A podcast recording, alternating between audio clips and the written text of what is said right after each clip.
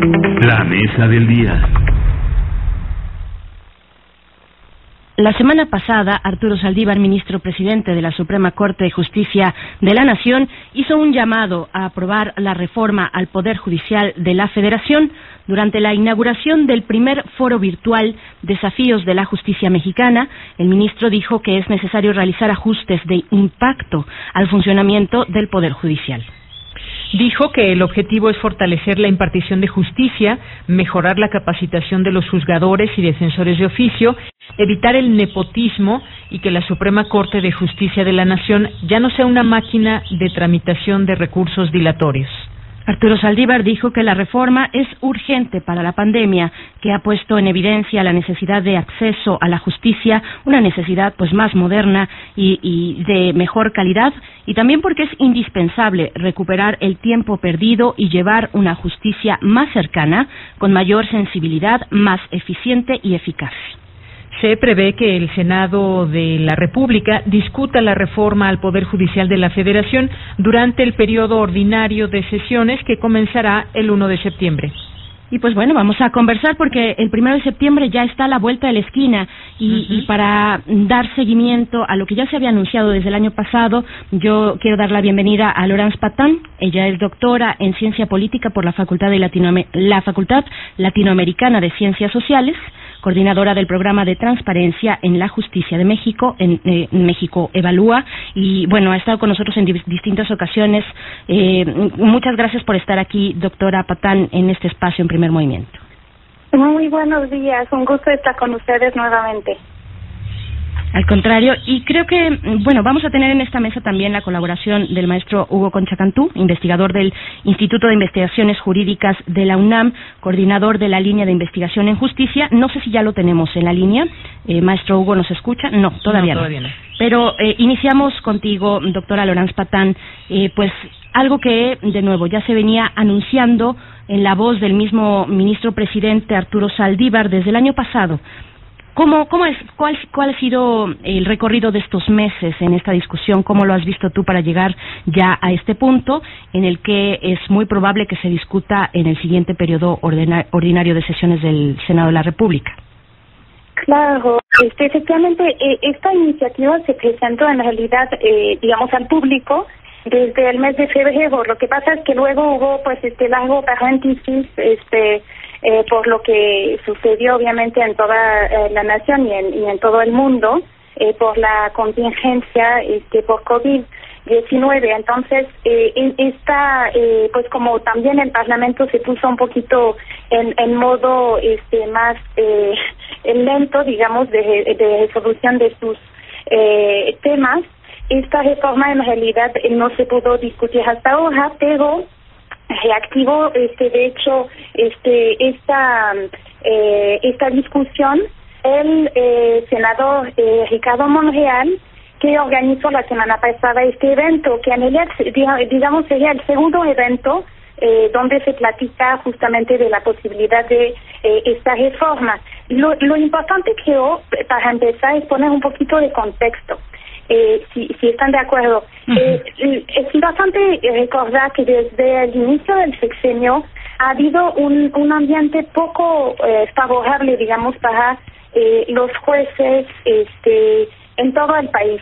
Ha habido un, una serie de críticas muy fuertes hacia los jueces, en particular por parte del presidente de la República, por parte de algunos este, legisladores, pero también algunos gobernadores que han empezado a eh, criticar muy duramente el papel de los juzgadores, eh, primero diciendo que ganaban muchísimo dinero, esto en particular por parte del presidente de la República, y luego vino una serie de críticas, digamos que cada vez que hay una decisión de justicia que no le parece mucho al presidente, empieza a decir que el juez que tomó esta decisión es corrupto, eh, que dejan salir a delincuentes por argumentos legaloides, etcétera, cuando en realidad a veces eh, a veces puede que haya, digamos, efectivamente casos de corrupción, esto no lo niego, pero en ocasiones también este, se deben a deficiencias eh, de la fiscalía o a detenciones que se realizaron de manera irregular, por ejemplo. Entonces, hay este ambiente eh, muy muy este eh, digamos, desfavorable a la, a la judicatura. Eh, y en este contexto, desde eh, el inicio de la legislatura ha habido más de 50 eh, iniciativas que han presentado tanto senadores como diputados eh, para reformar algún aspecto u otro del Poder Judicial Federal o de los poderes judiciales estatales. Eh, y lo que en realidad logró el presidente Arturo Saldívar fue que en realidad lo tomaran en cuenta, porque muchísimas de estas iniciativas no eh, habían tomado en cuenta a los eh, integrantes del Poder Judicial. Eh, y entonces eh, el ministro Saldívar en algún momento dijo, mm, pienso que deberían de escucharnos, y él presentó su propia iniciativa. Ahora bien, el tema es que su propia iniciativa hay algunos eh, dentro del mismo Poder Judicial que consideran que no se tomó en cuenta tampoco, eh, digamos, la visión de los de abajo, jueces y magistrados, sino que fue más bien una iniciativa que salió desde la oficina del propio ministro Saldívar. Entonces, por allí también hay algunas eh, críticas, pero digamos que esto es muy importante saber que en realidad yo creo que el ministro Saldívar eh, tenía una visión de eh, realizar reformas desde adentro. Él ha empezado a hacer algunos cambios para intentar combatir el nepotismo, eh, ha, ha, hecho más estrictos los procesos de ratificación de jueces y magistrados, por ejemplo, también eh, ha eh, dado la imagen de que él está muy eh, en contra de la corrupción y que no iba a tolerar este tipo de conductas. De hecho, ha reconocido este tipo de conductas cuando otros presidentes no lo habían hecho. A mí me parece esto muy positivo. Eh, sin embargo, eh, el tema es que yo creo que él no tenía tanto la idea de realizar re- reformas legislativas, pero cuando vio que en realidad había muchísimas reformas que se están discutiendo, que eh, esas otras reformas, algunas eh, tienen eh, la idea de reformar, por ejemplo, el proceso de nombramiento de consejeros de la Judicatura o ministros de la Suprema Corte, y esta y algunas de ellas en realidad no favorecerían necesariamente mayor independencia judicial. Entonces él eh, dijo, no, pues yo voy a proponer mi, mi propia iniciativa. Y, y de hecho el llamado que hizo la semana pasada durante este evento fue interesante porque también señaló algo, dijo que él había hablado con distintos grupos parlamentarios y se pusieron de acuerdo para que estas eh, iniciativas este, se discutieron de, este, de manera separada, es decir, por un lado las iniciativas que tienen que ver con el Poder Judicial Federal, con la suya este, como al centro, y luego hay otras iniciativas que se están eh, que están sobre la mesa y que podrían de cierto modo opacar un poquito o dificultar la aprobación de su iniciativa, que son las iniciativas que tienen que ver con reformas a los poderes judiciales locales que digamos que es, es otro tema que tiene un vínculo, obviamente, pero que es como un tema un poco aparte, y él, obviamente, como presidente del Poder Judicial Federal, no se ha querido meter en la parte de justicia local, que sí necesita reformas, pero él dijo, yo no me meto porque no me corresponde. Y luego hay este otro tema que, como lo, bien lo saben, también el fiscal por ahí dijo que tenía una propuesta, unas propuestas, de hecho, alguna, en alguna ocasión se filtraron, eh, provocaron también muchísimo revuelo. Y entonces esas eh, propuestas que tienen que ver con, más bien con el, la materia eh, penal, esas reformas eh, salidas no quiere que se discutan a la vez que su reforma, porque yo creo que él piensa que estas eh, otras reformas podrían de cierto modo contaminar el debate y que al final este pudiera impedir que se aprobara la reforma como él eh, considera que debería pasar en términos de la justicia este, federal. Así es. Eh, gracias, doctora eh, Lorenz, por este, este comentario. Y damos la bienvenida también, se integra a esta mesa el maestro Hugo Concha Cantú, que es investigador del Instituto de Investigaciones Jurídicas de la UNAM y es coordinador de la línea de investigación en justicia. Bienvenido, maestro. Hola, Deyanira Berenice y Logan, ¿qué tal? Quiero saludarla. Maestro, Pues yo le, preguntaría en todo esto, eh, pues es importante este este cambio. Eh, ¿En qué consisten los principales puntos de la reforma? Ya lo mencionaba eh, de alguna manera algunos de estos puntos la doctora, como el tema de combatir el nepotismo, el tema de la paridad de género, pero a final de cuentas, pues cuáles son estas reformas o cambios de fondo y hacia dónde nos llevan y en todo caso qué dificultades enfrentarían en este escenario. Sí. A ver, el Poder Judicial y el, los poderes judiciales y el Poder Judicial Federal Mexicano es una institución muy compleja. Tiene a su cargo funciones que nos involucran, que nos afectan a todos los ciudadanos y tiene también una enorme composición, tenemos muchísimos jueces y magistrados distribuidos por todo el país que tienen funciones pues muy importantes en la protección de nuestros derechos.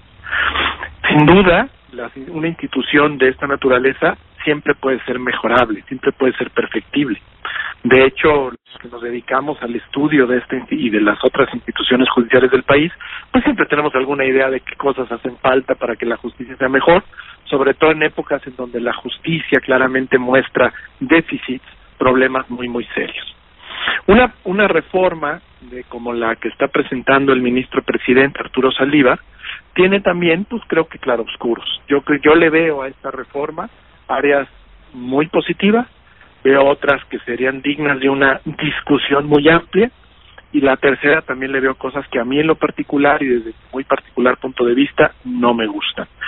Trataré brevemente de explicar. Es una reforma, primero que nada, en donde el método creo que ha fallado, porque como muy bien lo explicaba Logans, es una reforma de Arturo Saldívar. Es una reforma que, como él mismo dijo, no la consensuó, no la no es producto de una deliberación ni con los otros ministros de la Suprema Corte de Justicia, ni tampoco con los otros consejeros de la Judicatura. Es una que hizo él con su equipo.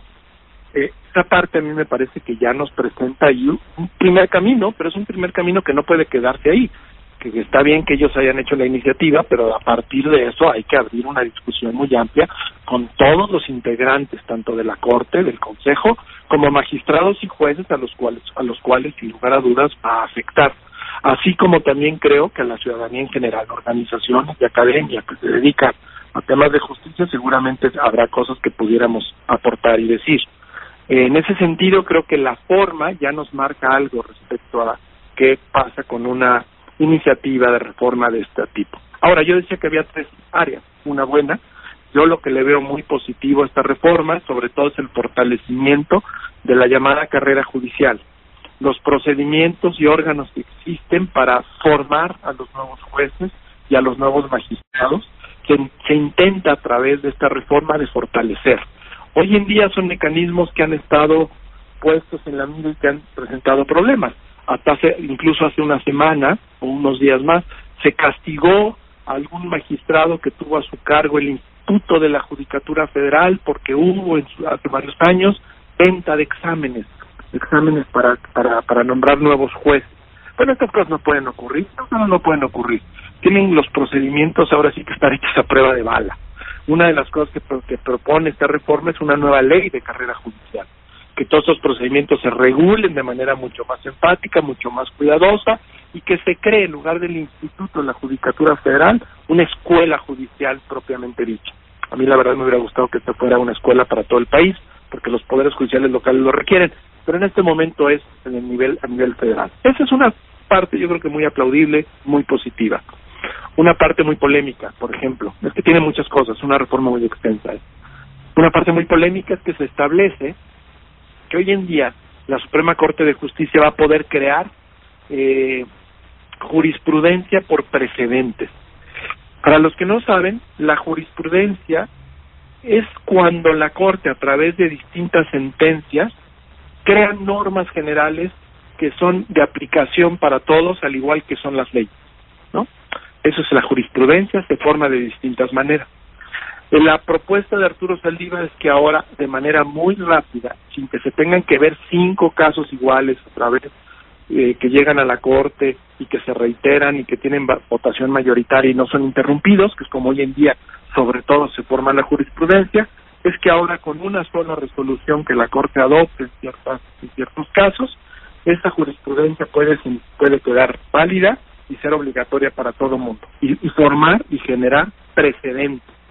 Esto es una cosa bien interesante y bien complicada, porque si dejamos que la Corte ahora haga jurisprudencia, es decir, normas generales de aplicación para todo mundo, de una manera tan veloz y tan rápida, vamos a tener tensiones muy fuertes entre la jurisprudencia de esta naturaleza y las leyes que hace el Congreso. Va a ser una manera quizá activa en que la Corte va a estar legislando. Digo, me estoy exagerando quizá, pero simplemente para enfatizar el tipo de cosas que hay que platicar, que hay que discutir a fondo, para si se quiere crear un mecanismo de esta naturaleza, pues sea perfectamente en coherencia con lo que tiene nuestro orden jurídico nacional.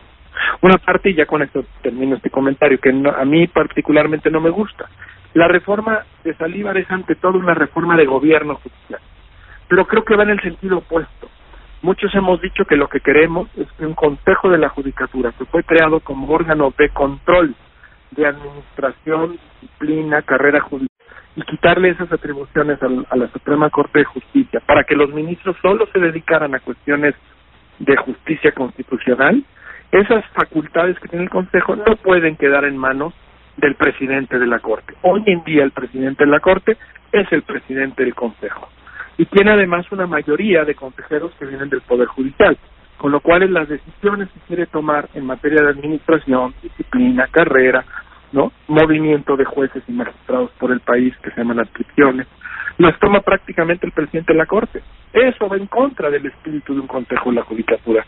El Consejo de la Judicatura debe ser un órgano que supervise, que controle lo que sucede en el Poder Judicial para mejor rendición de cuentas y para mejor transparencia. Y hoy en día lo que se busca con la reforma, con la iniciativa de Saldívar, es acrecentar las facultades que tiene el presidente de la, del Consejo básicamente que la Corte ya no pueda revisar nada de lo que hace el Consejo, así como algunas otras cuestiones que tienen que ver con nombramientos, con creación de órganos específicos cuando hay casos de violaciones de derechos, etcétera, etcétera. Entonces esa parte a mí es la parte quizá más abundante de la reforma y a mí honestamente creo que no es la que me gusta, porque además lo que deberíamos establecer es que las reformas en general, las reformas sobre todo constitucionales, pero una reforma de este tipo tan delicada, no se aplique a la persona que la está proponiendo. Discutamos la reforma, pero que no pueda ser aplicada mientras el que la propone, que es el presidente actual de la Corte, esté en función. Que sea una reforma para que entre en funciones una vez que él termine. De esta manera despolitizamos, quitamos mucha atención y entonces empezamos a pensar en intereses de la institución y no de las personas. Yo creo que sería muy importante que la reforma, porque además al, al doctor Saldívar le quedan dos años y después pues vendrán otros personajes a presidir la Corte y el Consejo de la Judicatura, ¿no? Yo les pregunto a ambos eh, cómo convive precisamente la, la jurisprudencia con los poderes judiciales locales. Ya la doctora eh, Laurence Patán nos comentaba sobre eh, la necesidad de reformar también a ese nivel, a nivel local, los sistemas judiciales, que es otra conversación, pero ahora que lo saca a cuento maestro Hugo Concha, también preguntar cuál es esa, cómo es esta convivencia y cómo se empezaría a tornar entonces con estas propuestas sobre la jurisprudencia del eh, Poder Judicial Federal. Eso por un lado, y por otro nada más aclarar un poco cómo se acercan o se distancian esta propuesta de reforma al Poder Judicial con aquella propuesta del fiscal o, esas al menos intenciones o esas necesidades de reformar también a nivel penal. ¿Cómo es esta cuestión? Empezamos eh, contigo, doctora Patán. Sí, este, bueno, eh, en, en, temas de jurisprudencia, digamos, la jurisprudencia de la Corte eh, tiene que aplicarse en, todos los niveles, digamos, de la justicia en el país.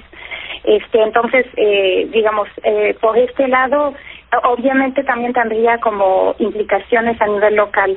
Eh, de, hecho, también, como les comentaba al inicio, lo interesante aquí es que también hay algunas de las propuestas legislativas que tienen que ver con los poderes judiciales locales. Una de ellas es muy interesante, me creo que me vale que vale la pena señalarlo. Es una propuesta que hizo la, la este, actual eh, secretaria de gobierno, pero que entonces que, que hace eh, pues al inicio del sexenio era este senadora Olga Sánchez Corrego con un grupo de senadores de Morena propuso fortalecer los consejos, eh, los poderes judiciales locales, este y eh, entre otras cosas armonizar y fortalecer el proceso de nombramiento de los magistrados locales para desvincularlo de los poderes ejecutivos locales, lo cual me parece una, un, tema bien importante, pero también asegurando que cada poder judicial tenga eh, un presupuesto eh, equivalente al 2% del presupuesto de, cada estado. Que, que el asunto presupuestal es muy importante para los poderes judiciales eh, locales. Entonces, esta reforma, de hecho, también en el evento de la semana pasada, se dijo que se va a discutir este próximamente y me parece que eh, eso es positivo. Perdón por el paréntesis, porque pero luego este eh, nos mencionaba Bernice, perdón, la última parte de tu pregunta era sobre ya me, eh, me sí, sí, una, un poco distinguir sobre la propuesta ah. que aquella propuesta del fiscal. Ajá, sí. Sí, exacto. Lo que pasa es que ya, efectivamente, como decía Hugo, la propuesta, las propuestas en torno al, al Poder Judicial Federal este, y los locales en ellos son, son, como se dice, este, propuestas que tienen que ver con el gobierno judicial, es decir, cómo eh, funcionan este, las estructuras internamente.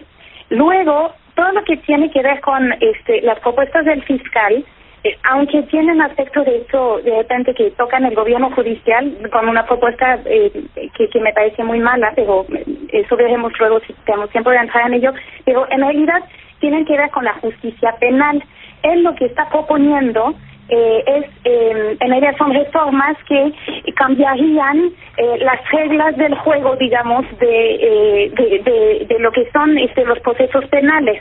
Entonces, de verdad, yo creo que en realidad fue un error, de cierto modo, mezclar una cosa con la otra, mm. en el sentido de que son dos cosas que no, eh, no, tienen mucho que ver eh, en realidad, pero eh, el tema es que efectivamente lo que ha hecho, hecho el, el, el, senador Monreal es invitar en, los mismos eventos tanto al fiscal como al, al presidente de la Corte y otros actores, eh, y en realidad entonces se entiende que todo tiene que ver con lo mismo. Para mí son dos cosas muy distintas. Eh, si quiere ahorita, eh, si quieren, regresamos al, al detalle de esto, pero quizás este, para dejarle la palabra a Hugo y luego quizás vamos ampliando. Por supuesto, que además maestro Hugo Concha se tiene que retirar en, en poco tiempo ya, entonces entonces le pregunto, le pregunto varias cuestiones. Eh, la cuestión de la rendición de cuentas, eh, también la cercanía de la ciudadanía con el Poder Judicial.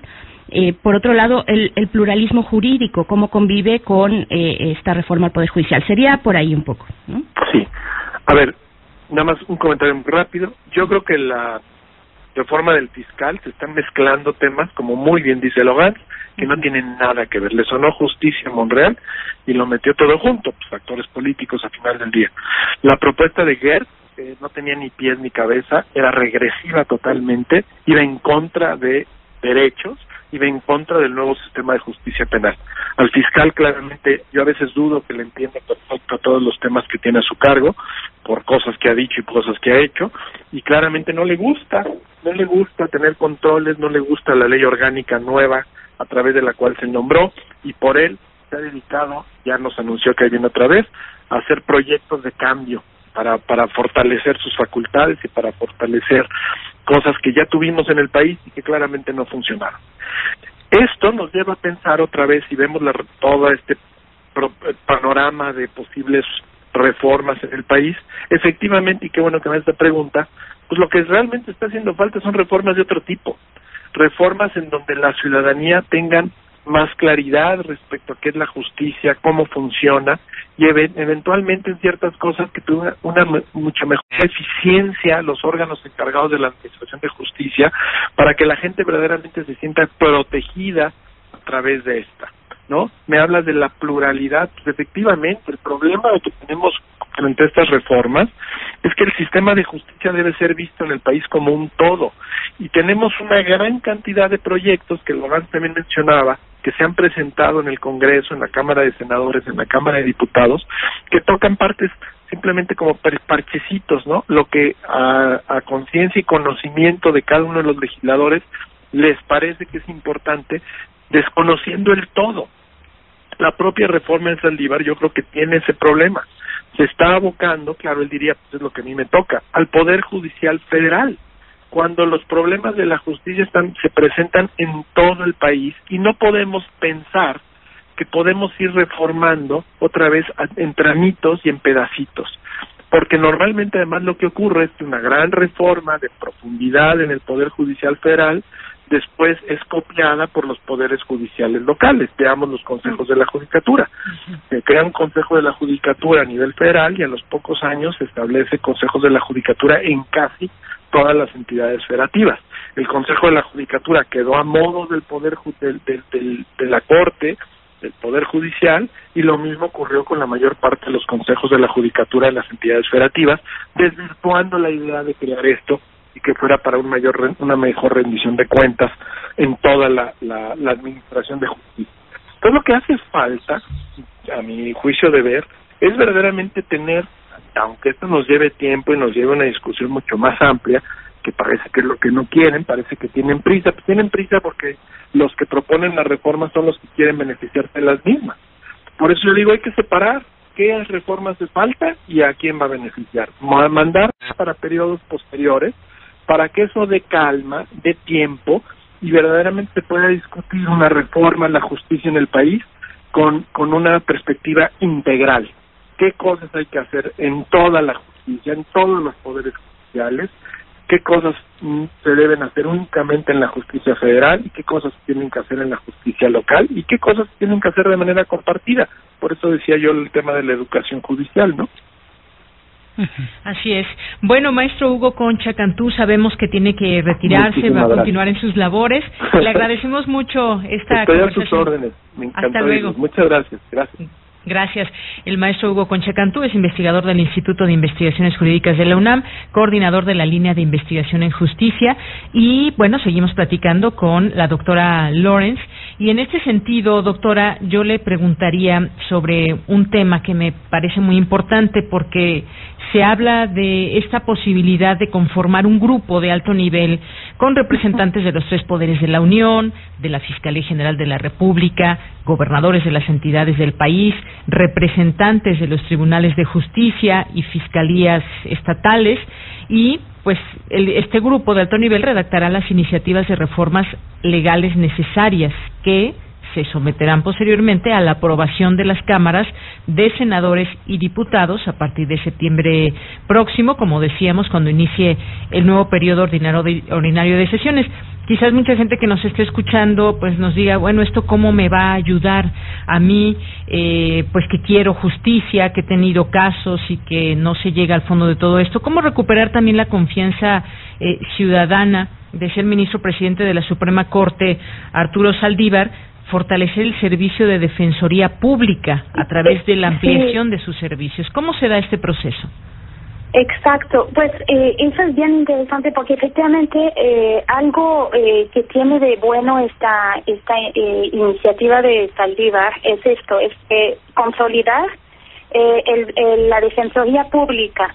¿De qué manera? Haciendo que los propios defensores públicos también pasen por digamos, procesos de selección y también este eh, pues eh, de, de formación similares eh, a los que existen por ejemplo en en el en, en, los eh, en la parte de lo del poder del del perdón del la, las los tribunales y juzgados. Entonces eh, digamos que la idea es hacer que los eh, defensores públicos sean más profesionales eh, esto me parece efectivamente un, un asunto fundamental porque efectivamente la defensoría público, eh, pública ha sido abandonada desde hace, digamos, siempre ha sido como la parte eh, de la cual este nunca se ha hablado, no se ha buscado, no no no ha habido muchos esfuerzos para fortalecerla, entonces esto sería realmente muy positivo.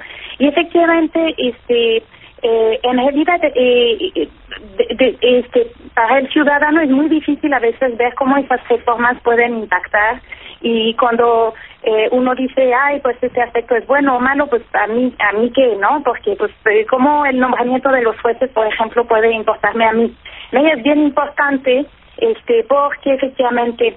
Eh, esta esta idea hay, hay este eh, en, en el imaginario de los mexicanos tenemos esta idea de que la justicia es corrupta este y efectivamente hay algunos este hay algunos casos de corrupción. Y eh, entonces esto afecta muchísimo la la manera en que los propios ciudadanos perciben la justicia y piensan que eh, pues mm, hasta a veces dudan en acudir eh, al Poder Judicial a resolver sus conflictos porque dicen, no, pues están todos comprados, ¿para que este, eh, voy yo a acercarme? Solamente voy a perder tiempo y dinero. Entonces voy a buscar este, maneras de resolverlo no voy a resolver el problema y puede volverse más grande. Entonces, ese eh, por ahí está, por ello es tan importante justamente eh, precisamente eh, recuperar esta confianza obviamente todo lo que eh, se pueda hacer para fortalecer los eh, controles, digamos, para evitar que haya corrupción, eh, para evitar que haya nepotismo, yo creo que estos, estos temas son bien importantes. Pero efectivamente hay otros temas. Eh, hemos visto algunos procesos de nombramientos de ministros eh, de la Suprema Corte o de consejeros de la Judicatura este, eh, a nivel federal o local en, en, términos de los consejeros de la judicatura que han sido muy cuestionados donde se ve como la intervención de poderes de, de los poderes políticos que intentan capturar, digamos, estas, eh, estas instituciones. Y esto justamente tampoco abona a la confianza.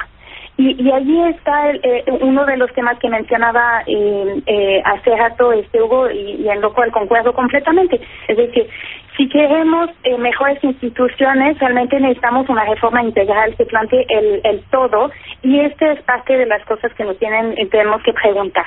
Pero obviamente el ambiente, como lo señalaba al inicio, no necesariamente es muy favorable para el Poder Judicial. Este, ha habido muchas críticas y en realidad se ve un poco acorralado acudir a, eh, discutir sobre estos temas y entonces la, la reforma por eso la reforma de, de Arturo Saldívar digamos es este muy este es bastante limitada y muy técnica este tiene sus aspectos positivos pero sí tenemos que plantear este cosas adicionales y la queremos mejorar digamos muy bien. Doctora, pues muchas gracias por haber estado con nosotros en ese tema tan importante. Le agradecemos mucho su estancia aquí en, prim, pri, en primer movimiento.